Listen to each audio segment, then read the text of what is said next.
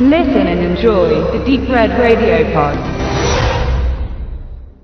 Zeit der Kannibalen. Die beiden Unternehmensberater Frank Oellers, gespielt von David Striso und Kai Niederländer, dargestellt von Sebastian Blomberg, arbeiten dort, wo äh, die Profite zu maximieren sind und verhandeln ihre Geschäftspartner an großen, blank polierten Tischen in Grund und Boden. Frech, überheblich und gierig.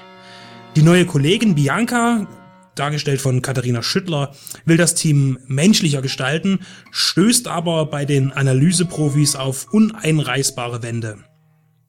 Ihr gemeinsamer Arbeitsplatz sind die Nobelhotels in der dritten Welt. Sie äh, sind hier sind die Firmen ansässig, äh, die billig produzieren, was wir im Westen teuer kaufen wollen. Das Hotel verlassen würden sie dabei niemals. Draußen ist es heiß, es gibt tödliche Insekten und Menschen.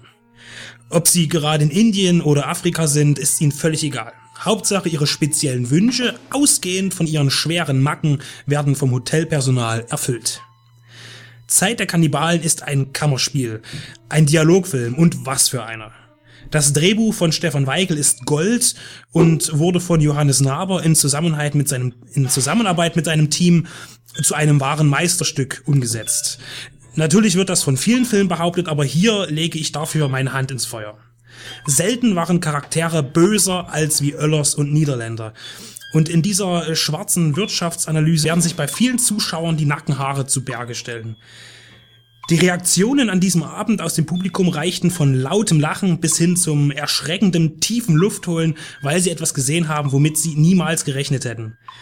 Während die drei Protagonisten durch die armen Regionen der Welt reisen und, wie Oellers sagt, mit dem Kapitalismus die Welt vor den Taliban und vor Mädchenbeschneidung retten zu können, geraten sie am Ende selbst in eine unkontrollierbare Situation, die uns dann ein Finale präsentiert, das nur als extrem bezeichnet werden kann. Die Probleme zu Hause und in der Firma werden am Ende gar keine Rolle mehr spielen und aus Ekeln die ähm, äh, die armen Servicekräfte zum Teil mit Vergnügen quälen, werden kleine, ängstliche Witzfiguren. Zehn Jahre dauerte die Arbeit an Zeit der Kannibalen, der beinahe an der Finanzierung gescheitert wäre, wenn nicht in letzter Minute die mitteldeutsche Medienförderung die rettenden Mittel bereitgestellt hätte, wie die Produzentin zu berichten weiß. In 25 Drehtagen, die allesamt im Studio verbracht wurden, hat man mit minimalem Budget eine Satire erschaffen, die noch lange in den Knochen sitzt. Die Postproduktion wurde komplett in Leipzig abgewickelt und Narbe bedankt sich bei der Stadt und zeigt sich überrascht von den filmtechnischen Möglichkeiten vor Ort. Er widmet seinen zweiten Kinospielfilm seinem bereits verstorbenen Vater Hermann Naber.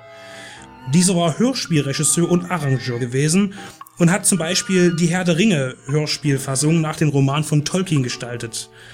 Naber betont den starken Einfluss von ihm auf die Arbeit an seinem Streifen. Die Arbeit des Vaters hatte oft abstrakte Züge.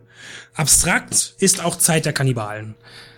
Eine weitere Verbindung zum Schaffen des Vaters ist der Komponist Cornelius Schwer, der früher schon für die Hörspiele musizierte und nun für den Nachkommen im Film die Musik gestaltete.